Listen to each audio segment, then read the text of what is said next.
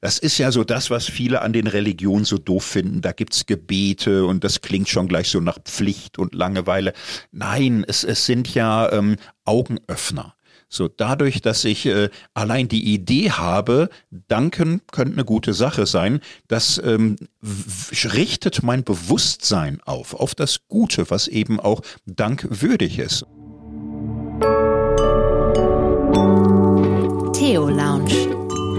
Gespräche über Gegenwart. Jenseits von Glaube oder Unglaube. RevLab.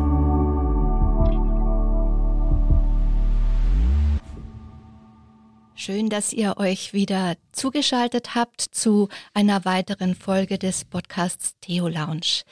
Das Jahr neigt sich jetzt allmählich dem Ende zu und mit der Abnahme des Lichtes geht es mir so, dass ähm, Fragen nach Innerlichkeit, existenzielle Fragen in den Vordergrund treten. Und eine Frage, die mich seit einer Weile sehr beschäftigt, ist sehr grundlegend, nämlich die Frage nach dem guten Leben, dem Good Life. Da geht es mir so, dass ich merke, dass es mir gar nicht leicht fällt, da eine Antwort zu finden. Da bin ich auf der Suche und ich dachte, ich lade mir da Leute ein, die mit mir gemeinsam eine Suchbewegung machen. Und heute habe ich Thorsten Dietz zu Gast. Hallo Thorsten. Hallo Johanna, schön mal hier bei dir zu sein im Theolounge.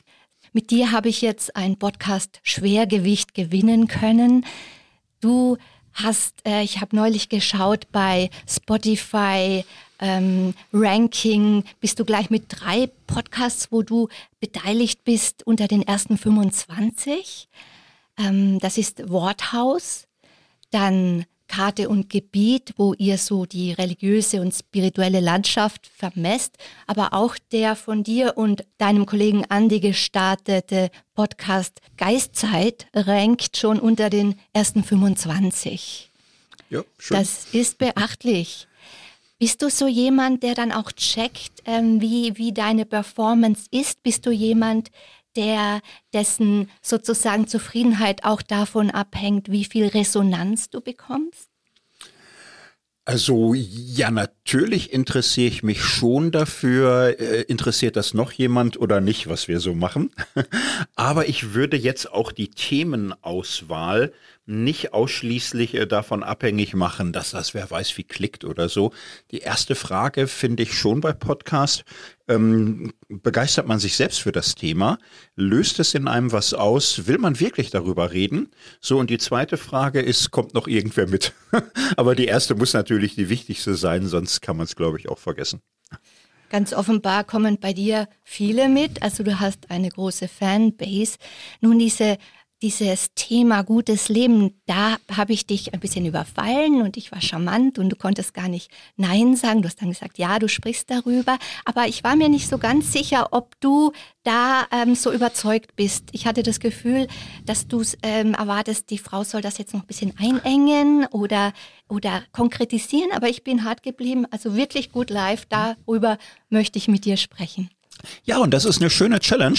Ich mache ja viele Podcasts, die schon auch ähm, Schwerpunkt haben auf Wissensvermittlung, wo ich so einen Rhythmus habe, mir viel anzulesen, es zu durchdenken, die Sachen im Kopf zu sortieren. Ja, und dann reden wir frei drüber. Gutes Leben funktioniert nicht so. Also gutes Leben kann man sich nicht auf Vokabelkärtchen schreiben, was das alles ist. Kann man machen, Stichworte, alles ganz gut. Aber am Ende ist es ein Tun, ein Sein, eine Performance und kein Wissen, was man haben kann. Darum, ja, spannend. Hm.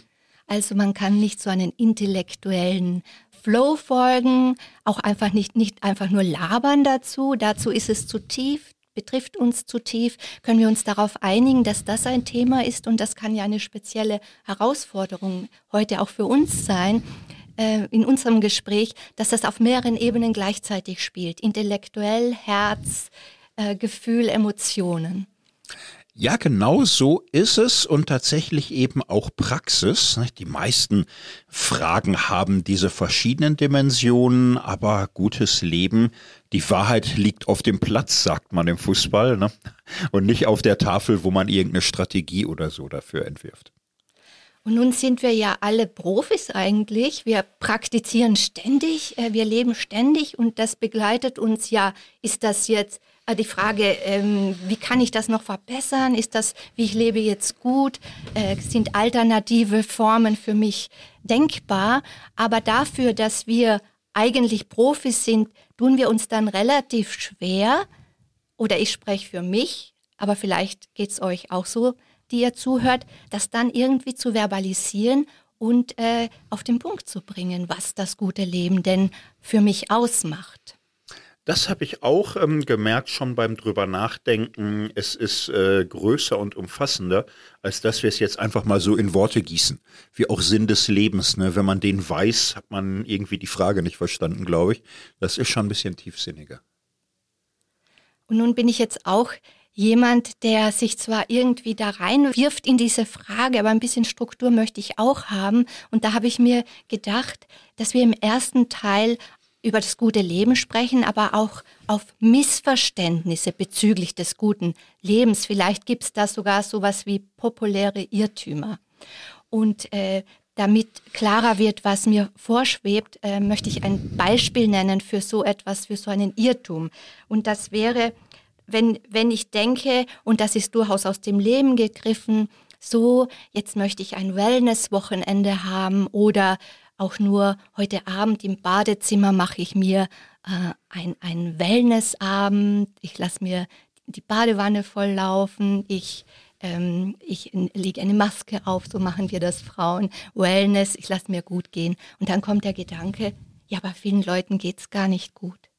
Dann werde ich vielleicht trotzdem das machen, aber nicht so sehr genießen. Und dann denke ich vielleicht, ja, dann habe ich wenigstens es nicht so sehr genossen und meinen Tribut an die Lage der Welt gemacht. Aber das wäre ja wohl ein Missverständnis. Und zwar ein Missverständnis, dass ich hier denke, Selbstsorge ist eine Art Ich-Bezogenheit, ist eine Art Egoismus, ist vielleicht sogar Narzissmus. Oder ich kann sogar noch eins draufsatteln und sagen, das ist jetzt so eine Art Selbstkult, den ich da betreibe und das ist das Gegenteil von Altruismus. Und da würde ich schon sagen, es ist ein falscher Gegensatz. Was mhm. denkst du? Ja, denke ich genauso. Und ähm, da, das kann man sich ja oft anhören, nicht Menschen, die äh, Wellness, Self-Care, Selbstfürsorge und so betreiben, kriegen ja ruckzuck so ein Egoistenetikett verpasst, dass sie so Ichlinge sind in einer Ich-Gesellschaft, Hedonisten und so, als wäre das irgendwo unanständig und als müsste das gute Leben Arbeit und Mühe und Schweißblut und Tränen sein. Du liebes bisschen, die Menschen, die mit sich selbst nicht gut umgehen, sind selten die, in deren Nähe sich andere wohlfühlen. So, das äh, falsche Gegensätze sind, glaube ich, eine richtige Falle bei dem Thema. Und interessanterweise bei der Arbeit haben wir diese schlechte Gewissen nicht. Weil wenn wir eine Arbeit machen, die jetzt nicht unmittelbar anderen zugutekommt, könnten wir ja auch diese Art von schlechtem Gewissen haben. Aber da scheinen wir zur Arbeit irgendwie ein Verhältnis zu haben, dass das dann schon okay ist. Ich weiß nicht, ob das für alle so gilt.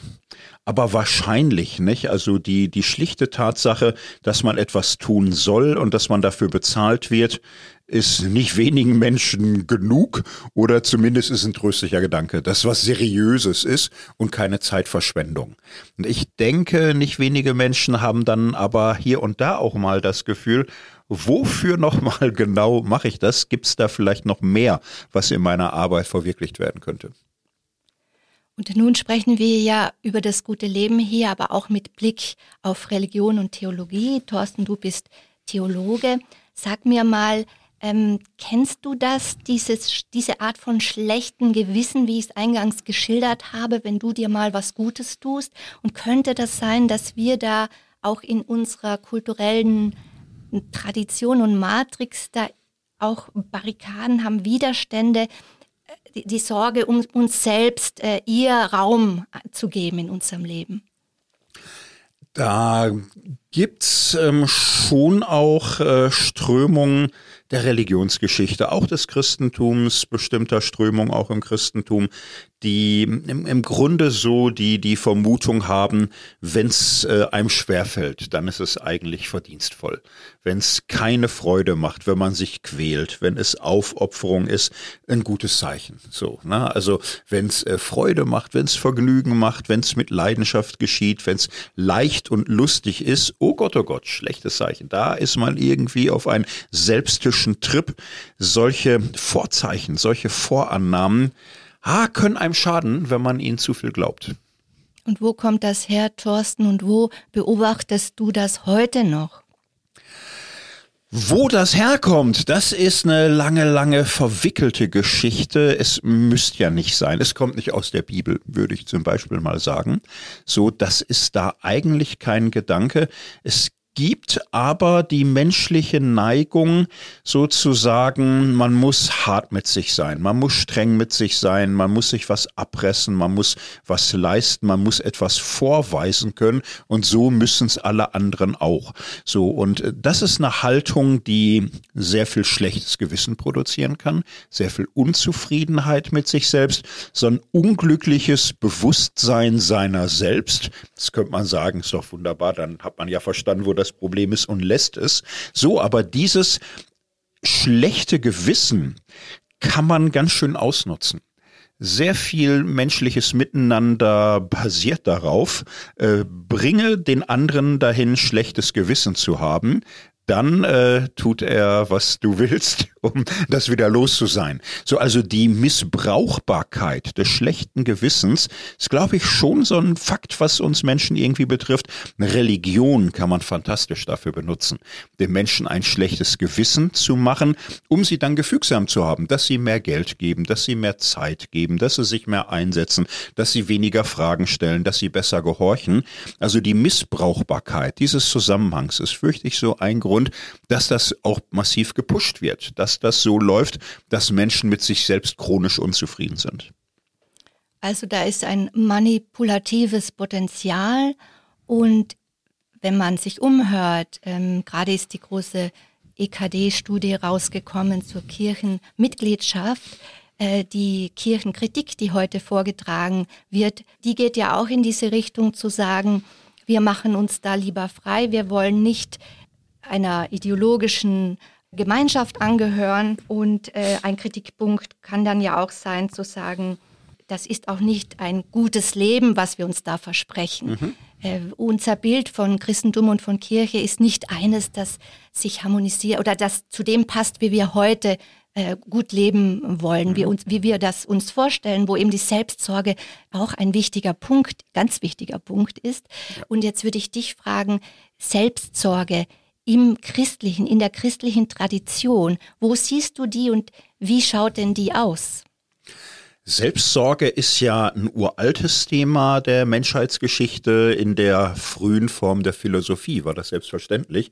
Darum ging es eigentlich, die Frage nach dem guten Leben, die Frage, wie ja ich meine Zeit gut einsetze, wie ich auf mich achten kann, wie ich verstehe, wie ich ticke. So in der Philosophie hat das früher eine lange Tradition gehabt. Dann wurde das irgendwann Akademie, dann wurde das Wissenschaft, dann wurde das ja, lauter Texte, die nicht mehr viel gelesen werden.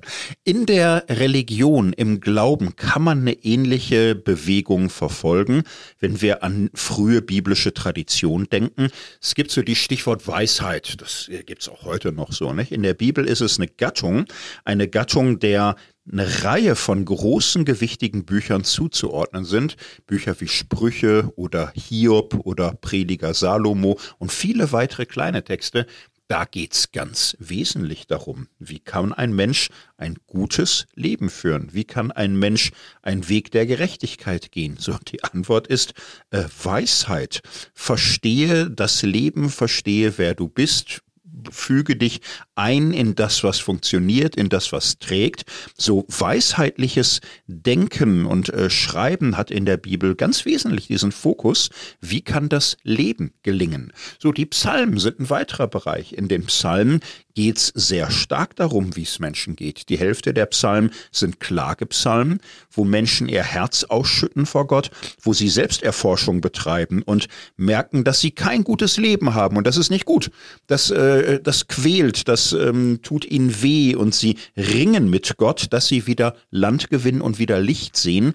Also große Teile der Bibel könnte man so zusammenfassen. Ja, es geht um ein gutes Leben.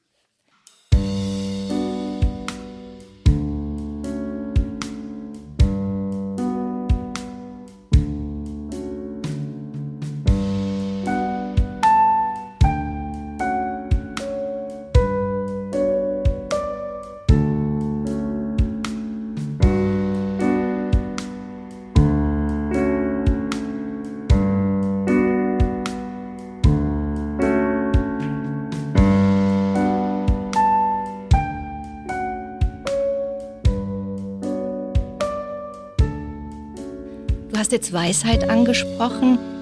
Es gibt diese Weisheitsschriften, was es nicht gibt, und das mag manche Zeitgenossen dann auch enttäuschen, es gibt nicht wie einen Katalog von, von Empfehlungen, Atemübungen und so weiter. Also das finden wir nicht in der Bibel. Das Zweite, was du auch noch erwähnt hast, ist die Selbstprüfung. Und da würde ich auch sagen, das ist ja etwas, was sich wirklich durchzieht und was geradezu ähm, exzessiv betrieben wird und wurde von Christinnen, die Selbstprüfung. Und da gibt es einen Gewährsmann, dessen Buch ich durch mein Leben schon länger mit mir herumtrage. Das ist die Ästhetik der Existenz. Das sind die Spätschriften von Foucault.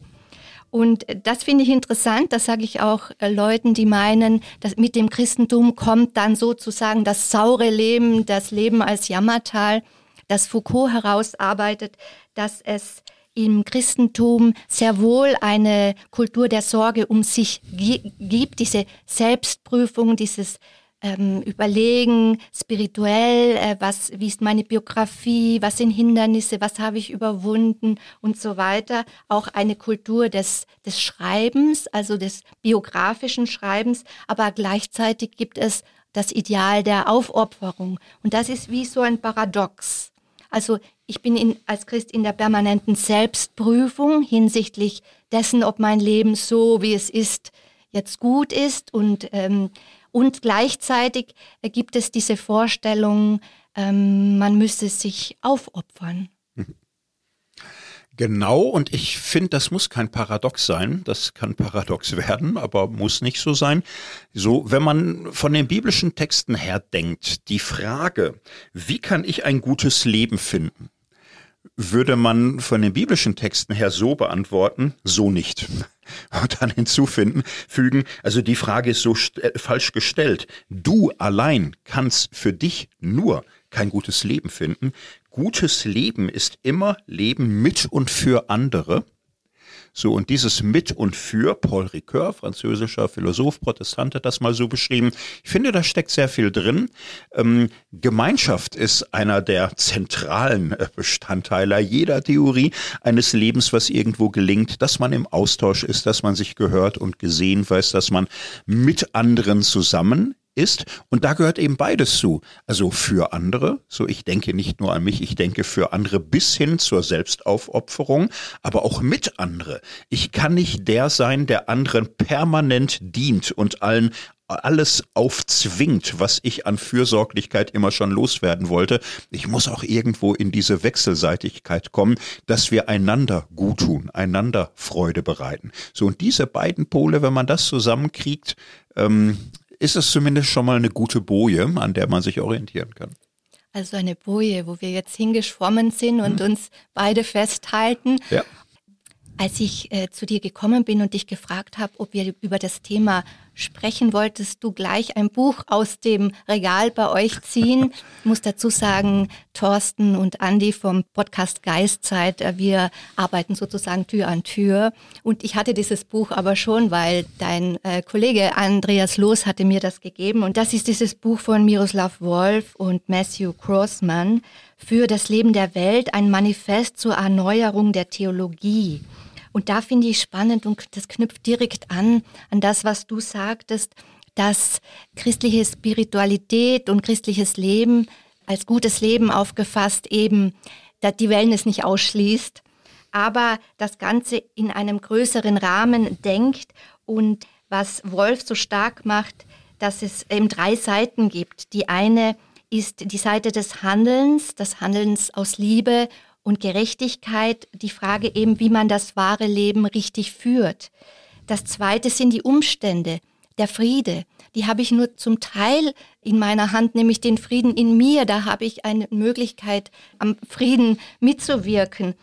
Aber man sieht in den Kriegsherden dieser Welt, wie sehr das hereinbrechen kann. Und das ist aber auch ein wichtiger Faktor, nämlich wie dein Leben dann gut oder eben nicht so gut verläuft. Und das Dritte ist, dass es sich dann auch richtig anfühlt, dass es sich gut anfühlt. Und das ist diese Dimension von Freude. Und diese drei, diese drei Faktoren, die greifen in, ineinander. Und das ist in diesem Buch sehr schön geschildert. Und da gibt es ja noch einen Hintergrund, nämlich dass an der Universität in Yale, das in die in die Praxis umgesetzt wird. Dort gibt es einen Good Life Center, wo äh, das gelebt wird, wo also die die, die christliche Religion und die Theologie sich geöffnet haben, eben für diesen Gedanken, dass die Frage nach dem guten Leben durchaus auch im Zentrum unseres religiösen Nachdenkens stehen kann. Wie stehst du dazu, zu diesem Experiment? Also ich finde es äh, sehr sinnvoll, ich finde es auch nötig. Ähm, Sie fangen ja mit einer harten Diagnose in dem Buch an. So, Sie fragen, wer liest überhaupt noch Theologie? Und die Antwort ist mehr oder weniger die, die es müssen. Die, die es müssen zu Ausbildungszwecken oder die, die eben in einem System sind, wo man sich wechselseitig begutacht und das für Zeitschriften und sonst wie äh, verarbeitet. Aber darüber hinaus äh, ist äh, der Theologie eine Leser- und Leserinnenschaft äh, weggebrochen, die in der Kirche und darüber hinaus das für sich äh, als sehr relevant und hilfreich erachtet, was in der Theologie so passiert. Im Großen und Ganzen von wenigen Ausnahmen abgesehen ist das so in den USA? Ist es in Europa so? Und sie sagen, es kann aber so nicht sein. Es ist nicht das, was so 2000 Jahre lang üblich war. Natürlich braucht die Theologie Expertentum und äh, Hochwissenschaftliches, wo ganz wenige Leute das wirklich lesen. ist aber auch völlig normal, das ist in jeder Wissenschaft so. Aber Theologie war wie andere Sachen auch, Philosophie und Psychologie, etwas, was doch immer wieder auch Sachen abgeworfen hat, die für viele interessant war, mindestens für die Hochverbundenen, mindestens für die, die dann in der Kirche arbeiten oder gläubig sind und so. Und dass das weggebrochen ist, das kann so nicht sein. Und ihr Institut und diese ganze Einrichtung, ähm, verpflichtet die Theologie im Grunde darauf, nach dem Guten und Hilfreichen zu fragen, so was wir mit anderen teilen können und wollen. Und ja, in die Richtung muss es schon gehen. Das würde ich absolut unterschreiben. Das sehe ich genauso. Es gibt da tatsächlich Unterrichtsgegenstände wie Good Life oder Life Worth Living. Ähm, als ich das recherchiert habe, ist mir auch so stark aufgefallen, ja wirklich, so etwas haben wir nicht gelernt, merkwürdigerweise. Hm. Und ähm, der Erfolg gibt denen recht. Also da gibt es in diesem Good Life Center auch einen Kurs einer Psychologin, Laurie Santos heißt die. Und der ist überrannt. Also der ist in der ganzen langen Geschichte dieser Universität der bestbesuchte Kurs. Jeder vierte Student circa war dort. Also es gibt eine Nachfrage bei dieser Generation jetzt, ähm, auch der Jüngeren, wo doch wie so ein Druck auch zu spüren ist, auf den Schultern liegt, wie ich muss mir den Sinn auch noch selber erfinden und konstruieren. Thorsten, du hast ja auch Kinder.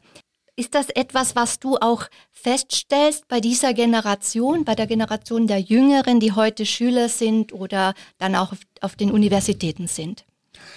Naja, was ich feststelle, ist, dass es sich schon ganz schön gewandelt hat, wie Menschen an Impulse und Informationen kommen, die sie wichtig finden. Äh, nur sehr, sehr wenige Menschen gehen heute in Bibliotheken, um sich da so durch Bücher durchzuarbeiten. So das massenhafte Bücher lesen und äh, verschlingen ist auf breiter Fläche zurückgegangen. Heißt aber nicht, dass die Menschen desinteressiert sind und nichts mehr wissen wollen und nur noch um sich selbst kreisen. Nein, aber sie haben andere Quellen. Sie gucken Serien, sie hören Podcast, sie, sie beschäftigen sich mit Dingen, die anders äh, präsentiert werden im Kino oder eben in der Gemeinschaft, wo man so in kleinen Gruppen spricht. Und da hilft jetzt kein Weinen, wenn man noch so aus der alten Welt kommt und sagt, ja, ich habe früher auch gelesen, erst ist es schwer, dann macht es Freude. Nein, ich glaube, da muss man schon auch sich drauf einstellen. Bücher lesen ist ja auch hochmodernes Zeugs. Das ist ja vor dem 18. Jahrhundert gar nicht möglich massenhaft. Da sind wir offensichtlich in einem großen kulturellen Shift. So die Hochzeit des Büchermachens und Lesens geht drastisch zurück. Darum sitzen wir hier beide ja auch gerade vor einem Mikrofon und nicht mit einem Stift am Schreibtisch. So ist es, so muss es auch sein. Aber du bist doch einer, der wirklich Bücher verschlingt. Ja, ja, ich weiß aber auch, dass ich damit irgendwie so ein aussterbendes, exotisches Tierchen bin. Habe ich auch Seelenruhe drin. Jeder kann ja sein eigenes Leben führen und darin glücklich sein. Aber ein Gefühl davon zu haben, nicht, dass man das, was für einen selbst passt, nicht für andere verbindlich oder verpflichtend macht. Das muss man, glaube ich, von jeder speziellen Existenz erwarten können. Erwarte ich auch von mir. Darum no offense. Nicht? Also ich komme damit, habe inzwischen klar, dass die Leute nicht mehr so gern und gut und viel lesen. Vielleicht kommt das ja auch mal wieder. Im Moment ist es aber so. Aber was heißt das jetzt für unser Thema? Heißt das, dass letztlich jeder das für sich herausfinden muss, was das gute Leben ist? Oder können wir doch auch Aussagen wagen? Oder müssen wir Angst haben, dass wir jene kränken, die was anderes denken? Ah, es ist sehr komplex. Also Lebenshilfeangebote und so Podcast-Formate, wo es darum geht, die laufen ja gut. Da, da ist, ist ja überhaupt kein Mangel. Also wie man gut leben kann, das interessiert sehr viele Menschen. Das ist richtig und wichtig. Was auch stark äh, natürlich funktioniert, Menschen wollen manchmal auch mehr als hören, sie wollen machen, sie wollen tun. Und Dinge, die ja auch stark äh, klappen, ist äh, Videos, wo du nicht was erklärt bekommst, sondern wo du sofort mitmachst, wo du sofort mit Yoga anfängst oder mit Rückenübung oder mit Atemübung oder dich irgendwie so. Und ich glaube, das ist äh, bei dem Thema schon auch wichtig, Angebote zum Mitmachen. Da äh, in die Richtung sollte man mehr Fantasie, glaube ich, investieren.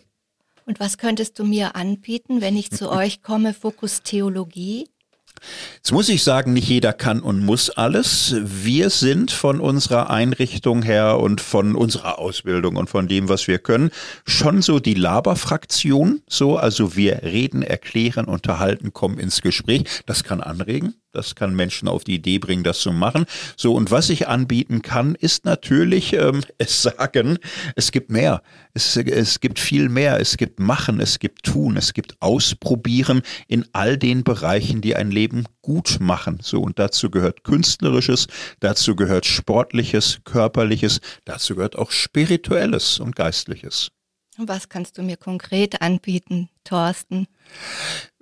Ich glaube, die Frage nach dem Konkreten ist sehr abstrakt. Okay. Was möchtest du schon konkret?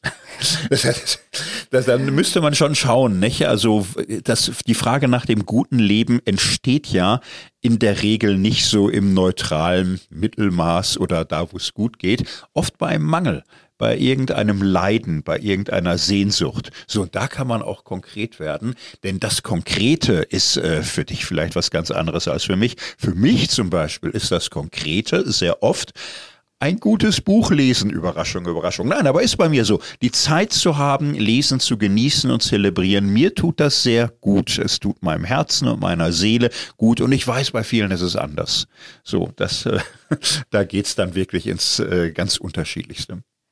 Und nun allgemeiner gefragt, was würdest du sagen, was Theologie, was Religion, was speziell das Christentum mhm. beitragen kann, was es anzubieten hat für ein gutes Leben für Leute hier und jetzt? Ich glaube, das Erste, was man sagen muss, ähm, selbstkritisches Bewusstsein tut uns Not.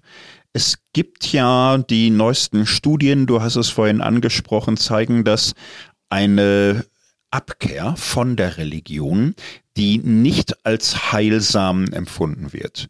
Wenn wir jetzt mit Lautsprecher auf Leute einreden und sie zutexten, werdet religiös, glaubt an Gott, es tut gut, die Leute würden sich belästigt fühlen, weil sie eher das Gefühl haben, Religion schadet.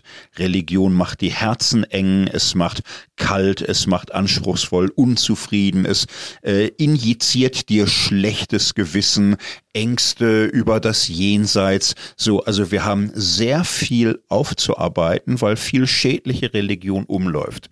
Wer das nicht wahrhaben will, wer das nicht mitdenkt, der wird abdriften in sektiererische Umgebungen, wo man sich gegenseitig vorschwärmt, wie toll man den eigenen Glauben findet, aber da hört schon lange keiner mehr zu.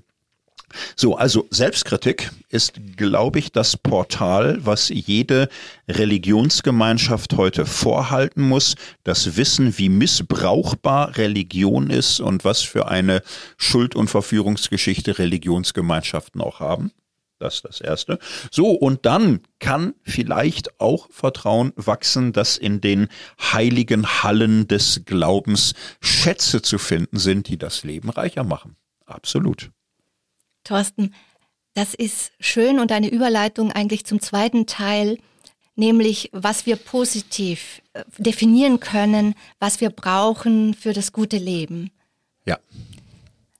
Ja, und ähm, auch hier, wo fängt man an? Es gibt viel. Ich fange mal bei etwas an, was ähm, ich, äh, oder naja, ich, ich fange noch mal anders an. Ich habe ähm, neulich ein Buch gelesen. Ein Buch spielt 1968 in Indien. So. Und da ist jemand und witzigerweise, äh, paar Leute sind da gleichzeitig, wie die Beatles auch da sind.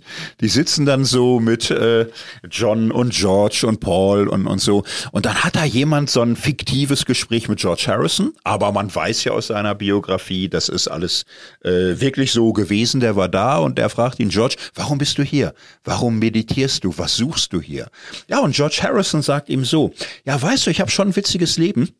Und ich habe Erfahrungen gemacht, die selten sind, aber es echt war. Ich habe die Erfahrung gemacht, du kannst mehr Geld haben, als du je ausgeben kannst. Du kannst mehr Applaus und Anerkennung haben als fast alle anderen auf der Welt. Dir können die schönsten Frauen zu Füßen liegen und du kannst Sex noch und noch haben. Du kannst erfolgreich sein über jedes bisherige Maß hinaus. Du kannst all das haben und trotzdem kein Frieden im Herzen, no peace of mind. Und darum bin ich hier weil ich erlebt habe, kein Geld, kein Erfolg und keine Lust gibt dir das einfach so. Das finde ich schon ganz interessant. Die, meisten von uns haben ja vielleicht die Idee zu sagen, oh, ich habe es noch nicht probiert. Geld in Hülle und Fülle, Lust und Freude, Anerkennung und Applaus, das stelle ich mir schon geil vor. Ja, stellt man sich geil vor, aber äh, die Geschichte finde ich irgendwie auch nett. So, du, du kannst all das haben und kannst es nicht genießen und kannst darin keine Ruhe, kein Frieden, keine Freude erfahren. Das ist real. Und das ist so der Punkt, wo man ähm, religiös werden kann oder spirituell werden kann oder sich öffnet für die grundsätzliche Frage, was ist denn in mir komisch, dass ich alles haben kann und doch nicht erfüllt und glücklich bin? Auf so Fragen antworten Religion. Hast du nochmal einen populären Irrtum genannt, nämlich, dass der Reichtum, die Schönheit und alles andere, mhm. was man so gut findet, ähm, das noch nicht glücklich macht in der Tiefe. Mhm. Ja, mhm. genau. Und äh, von da könnte man jetzt übergehen, ja, aber was leistet denn Religion, bitteschön? So, also der Übergang ist ja, du hast das Glück und das gute Leben nicht im Modus des Besitzens, des Ergreifens, der Verfügbarkeit. So, es ist offensichtlich etwas Unverfügbares und es ist etwas im Menschen drin, die Fähigkeit zu genießen, die Fähigkeit, sich anrühren zu lassen, die Bereitschaft, ergriffen zu werden, so diese Offenheit davon, erfüllt zu sein und zu werden, das ist offensichtlich sehr wesentlich dafür. So und Religion hat da verschiedene Facetten. Ich nenne mal eine, mit der ich mich lange beschäftigt habe, Dankbarkeit. Dankbarkeit könnte man sagen, ja, aber gibt's schon immer und überall und das ist doch jetzt ein alter Hut und so. Nee, gibt's gar nicht immer und überall. Man kann ähm, kulturgeschichtlich mal so schauen. Das ganze Konzept ist überhaupt nicht selbstverständlich. Ganze Konzept ist äh, nicht in allen Kulturen und überall und alle fanden das schon immer wichtig. Dankbarkeit ist in vielen Kulturen in der Regel so eine Logik von Geben und Nehmen, von Ausgleich, von Tausch und Gegentausch, die Erfahrung, dass ich etwas empfange und dieses Empfangen nicht adäquat beantworten kann durch eine Gegengabe, aber so empfange, dass ich darin glücklich bin und erfüllt, mich beschenkt weiß und in reiner Dankbarkeit dieses Empfangen gutheiße. Das ist etwas, was man in der Bibel wachsen sehen kann. Das entsteht mehr oder weniger im Gottesverhältnis, weil Gott ein Gegenüber ist, dem man nicht zurückgeben kann. Das kann man in dem Psalm beobachten, das entdecken die da. Meine Güte, viel Religion ist ja auch Gabe und Gegengabe Gott gibt, aber ich muss auch liefern. So und sie merken, wenn Gott Gott ist, dem kann ich nichts geben, der hat alles. So der will, dass ich empfange und der will, dass ich erfüllt werde durch das Gute, was er gibt. So und in dieser Spur entsteht überhaupt das Bewusstsein für Dankbarkeit als Wert, als innere Erfüllungsfähigkeit. So, und das kann man kultivieren, daran kann man arbeiten. Das ist eine urreligiöse Idee. Die ist nicht daran gebunden, dass man jetzt als Christin oder als Jude oder sonst wie lebt, aber sie hat religiöse Ursprünge und sie macht wirklich einen Unterschied, ob ich dankbarkeitsbereit bin in meinem Leben für das, was ist und das, was ich habe. Das ist jetzt ein, können wir festhalten, als ein wichtiger Faktor für das gute Leben, nämlich Dankbarkeit zu empfinden. Also es gibt ja auch diese Dankbarkeitsleier im Christlichen. Du sollst dankbar sein, Gott danken und so weiter, also bis man es eigentlich nicht mehr hören kann. Aber du hast das jetzt nochmal für mich aufgeschlossen. Es gibt zum einen natürlich dieses Dankbarsein im Sinne von Verschulden. Also ich muss da irgendwie jetzt äh, mit, mit, ich bin dankbar, aber es ist gleich schon der Gedanke, was könnte ich jetzt, wie könnte ich mich revanchieren sozusagen. Mhm, ja. Aber es leuchtet mir ein, dass gegenüber Gott ähm, das so gigantisch ist, dass es tatsächlich wie, so etwas wie wenn dann eine reine Dankbarkeit. Mhm. Ja, also wir haben empirische Studien dazu gemacht, die hatten ganz bitteren Nebeneffekt. Man kann sich ja fragen, ist das äh, für Christen leichter als für Nichtchristen, sowas zu üben? Also nicht in jeder Konstellation, aber in manchen war ähm, das Ergebnis, Dankbarkeit hilft Menschen, führt zu mehr Wohlbefinden, mindert leichte Beschwerden wie Einschlafstörung, Depression, Verstimmung und so weiter. Bei religiösen Menschen aber leider nicht so gut. Warum? Weil es verkorkste Formen von Religiosität gibt. Es gibt Menschen, die das danken müssen gleich wieder als innere Verpflichtung empfinden und aus dem dankbar sein müssen eine Art Generator für Schuldgefühle produzieren, so dass es ihnen schadet, dankbar sein zu sollen. Das ist völlig verrückt und das ist aber natürlich Effekt bei verkorkster Religion, die alles so mit Pflicht und Druck und manipulativ und so versaut hat. Ganz normale Menschen, religiös unverdorben, für die ist äh, Dankbarkeit in der Regel meistens ein Gewinn.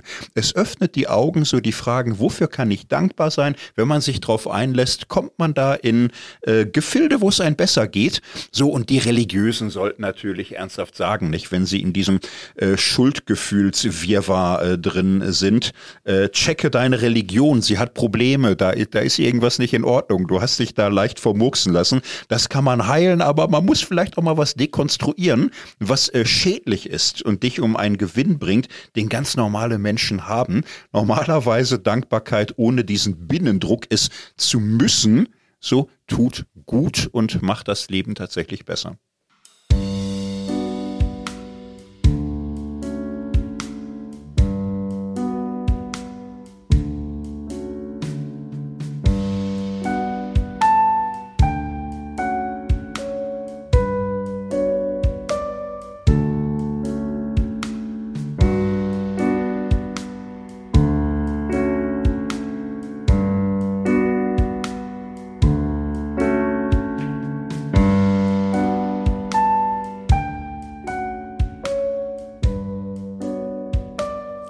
Mir kommt ein Bild in den Sinn von meiner Herkunft. Also ich bin auf dem Lande aufgewachsen in Österreich in einem kleinen katholischen Dorf. Also alle Dörfer sind dort katholisch, ein kleines Dorf. Ähm, etwas höher gelegen schon, so in Richtung Bergbauernwirtschaft, also karge Natur. Die Leute kämpfen sehr um, um das Nötigste ähm, zu erwirtschaften. Und da gibt es so wie diesen Typus der Mutter, der älteren Frau, die wirklich kein einfaches Leben hat, aber so aus einer Herzenstiefe heraus dankbar ist und sagt, ich bin so dankbar. Ähm, das habe ich da erlebt. Also würde ich sagen, reine, ohne es zu verklären, ich verkläre wirklich nicht das Landleben und das bäuerliche Leben. Aber da gibt es wie diese Figur, sehr einfache, sehr, also hat keine Bildung genießen können, aber ähm, lebt da eine ganz tiefe Dankbarkeit äh, dafür, dass sie aufstehen mhm. kann und ein neuer Tag ist. Das gibt's und da habe ich nun auch viel vor Augen, sehr tief fromme Menschen, pietistische Menschen, wie immer man das nennen möchte. So, da, da gibt's den Menschentyp, der ein Leben lang im guter Weise sich das zum Habitus hat werden lassen, also zur Dauerbereitschaft dankbar zu sein. Und das sind du Menschen nicht, auch wenn es ihnen schlecht geht und sagen, ja, ich kann fast nichts mehr sehen, aber ich bin so dankbar, dass ich noch gut hören kann. So, oder ja, ich äh, kann kaum noch laufen, aber ich bin dankbar, dass ich noch ganz viel mitkriege und klar im Kopf bin. So, und diese Bereitschaft auch bei Einbußen, bei Einbrüchen, ja, das schon auch äh, Hand zu leiden und das hinzunehmen, aber auch umzuschalten und genießen, was noch ist. Das ist eine große Gabe. Und da habe ich Menschen gesehen, die im Alter eine tiefe Lebenszufriedenheit hatten, weil sie das mit im Laufe ihres Lebens sich eingeübt haben. Und das ist ein großer Schatz. Gibt Leute, die finden das Prinzessin auf der Ärzte-Syndrom nicht unter jeder flauschigen Matratze immer noch so den kleinen Knubbel, der sie um den Verstand bringt. Das ist nicht empfehlenswert, diese äh, Hypersensibilität für die letzte Dissonanz im Gesamtgefüge der Welt auch noch zu haben. Da etwas mehr Großzügigkeit und Offenheit für das Schöne, was aufblinkt, das ist schon ganz gut. Und Thorsten, wie geht's denn dir damit? Also, wenn ich kurz zu mir sagen kann, also ich habe einen recht gefüllten Arbeitskalender, also Terminkalender, bin ich auch froh drüber, aber die Zeiten, wo ich dankbar sein kann, wo mir bewusst wird, wo ich bin, welche Jahreszeit es ist, welche Lichtsituation, wie es mir geht. Ähm, das sind so Zeiten, da muss ich mich fast so ein bisschen meditativ darauf konzentrieren, dass ich mir sage, ich möchte in der Früh ein paar wie Minuten haben, wo ich mir das klar machen kann.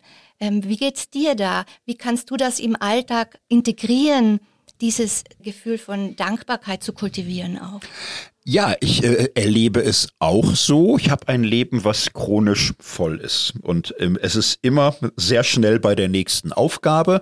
Und das ist auch okay für mich so. Und ich merke aber auch, es ist manchmal übervoll und äh, komplett überladen. Und mir hilft es, bewusst einzuschalten, zwischenzuschieben, reinzudrücken, kleine Momente des inneren Abstands, so des Stopps, der Stille, der Unterbrechung, Gebetszeiten am Morgen, am Abend zwischendurch, kleine Übergänge laufen von hier und da nutzen, so und äh, bewusst dieses, ähm, diese Brille aufzusetzen, das Gute, das Schöne, wofür ich dankbar bin, was ich genieße, nicht sofort die nächste Aufgabe. Das ist bei mir so die Natureinstellung. Ich bin schnell beim nächsten, so aber mich mm, nicht zu streng, sondern freundlich selbst dazu aufzufordern, halte kurz inne, genieß doch ein bisschen, sage Danke. So, und ähm, Gebete, das ist ja so das, was viele an den Religionen so doof finden. Da gibt's Gebete und das klingt schon gleich so nach Pflicht und Langeweile. Nein, es, es sind ja ähm, Augenöffner. So, dadurch, dass ich äh, allein die Idee habe, danken könnte eine gute Sache sein, das ähm, richtet mein Bewusstsein auf, auf das Gute, was eben auch dankwürdig ist. Und das empfinde ich als wohltuend, als heilsam unterbrechend und macht das Weitergehen in die nächste Aufgabe hinein dann auch leichter und beschwingter, wenn ich mir so Momente gönne. Thorsten, wir haben jetzt zwei Dinge vor allem herausgearbeitet. Zunächst, dass Selbstsorge äh, nicht per se unchristlich ist und äh, schon gar nicht dem Altruismus entgegengesetzt. Und dann an Faktoren für ein gelingendes Leben haben wir uns jetzt auf die Dankbarkeit fokussiert. Wir haben rund 45 Minuten gesprochen. Es ist nicht das letzte Gespräch zu dem Thema, aber ich denke, wir sind da schon gemeinsam einen Schritt weitergekommen. Ich äh, habe weitere Gespräche zum guten Leben vor. Das nächste Mal Andreas Loos und dann kurz vor Weihnachten Christoph Siegrist. Äh, Thorsten, ich wollte dich jetzt noch fragen bezüglich Missverständnissen hinsichtlich des guten Lebens oder auch ähm, wichtigen Faktoren und Tipps. Hast du da noch etwas, was du äh, noch äh, sagen möchtest? Ein Missverständnis ist sicher ähm, ja die menschliche Hyperkonsequenz, sozusagen. Ich, ich halte mich jetzt nur noch auf das Gute und ich werde jetzt alles wegblenden und alles verdrängen und und so. Ich glaube, das ist kein gutes Leben. Ähm, ich habe in der Bibel auch natürlich noch mal geguckt. Da gibt's ja so einen Vers, wo Jesus sagt: Ich will euch Leben und volles Genüge geben. So im nächsten Satz redet er von Kreuz und Sterben. So. Und das finde ich im christlichen Glauben schon bedeutsam. Ja, also Fokus auf das Gute, auf das Schöne, aber im Bewusstsein der Zerbrechlichkeit des Lebens. Ähm, Im Bewusstsein, dass wir aneinander schuldig werden, dass in uns selbst äh, irgendetwas uns immer wieder auch verführbar macht, dass um uns herum Gewalt, Kälte und so weiter immer wieder ihre großen Ausbrüche hat, das realistisch anerkennen und wissen, gutes Leben äh, braucht keine Windstille und Sonnenschein. Es gibt gutes Leben im Sturm, am Abgrund, in der Katastrophe. Das gehört dazu. Und da finde ich so diese tiefen Dimensionen des christlichen Glaubens, ähm, Jesu Weg zum Kreuz, auch das Wissen, dass das Kreuz zum eigenen Leben gehört. Nicht als ein Störfaktor im guten Leben, sondern das, was ihm im Grunde auch zeigt, vergiss nicht die Abgründe, sie sind real. Aber dann geht tapfer und getrost weiter und lass die Abgründe Gottes Sorge sein. Lass es auch bewusst seine Sorge sein. So, und dann schau auf das Gute. So im Bewusstsein, dass es leider nicht das Einzige ist. Thorsten, dann haben wir jetzt sogar noch einen dritten Punkt, nämlich die paradoxe Struktur des guten mhm. Lebens. Mhm. Ja. Ähm, auch zum Beispiel, dass ich in Resonanz stehen möchte, aber auch frei, frei sein darf. Ähm, Autonomie ist auch ein wichtiger Punkt. Ich möchte ähm, enden mit etwas, was ich von unseren Nachbarn aufgeschnappt habe. Zwei Häuser weiter sind die Jesuiten und die, die haben äh, diese Haltung für sich formuliert bezüglich des guten Lebens, ich muss das Leben in die Hand nehmen und das Wesentliche geschieht einfach. Ich bin als Mensch begrenzt und ich muss über mich hinausgehen. Ich bin frei und meine Freiheit macht mich auch schuldfähig. Hm. Ja, ich, sehr gut. Hm. Thorsten, ich, mhm. möchtest du noch ein Schlusswort sprechen? Das war ein schönes Schlusswort, das lassen wir so. Okay, lieber Thorsten. Ich werde wieder versuchen, äh, in einiger Zeit äh, charmant zu fragen und ob ich dich wieder gewinnen kann für ein weiteres Gespräch in der Theo Lounge. Was ich jetzt schon ankündigen kann für Anfang 2024 ist, dass beim RevLab Podcast Festival am 8. und 9. März 2024 die Theo Lounge einen auch hohen Gast haben wird, auch ein Podcast Schwergewicht, nämlich Johanna Haberer von dem Zeitpodcast Unter Pfarrerstöchtern. RefLab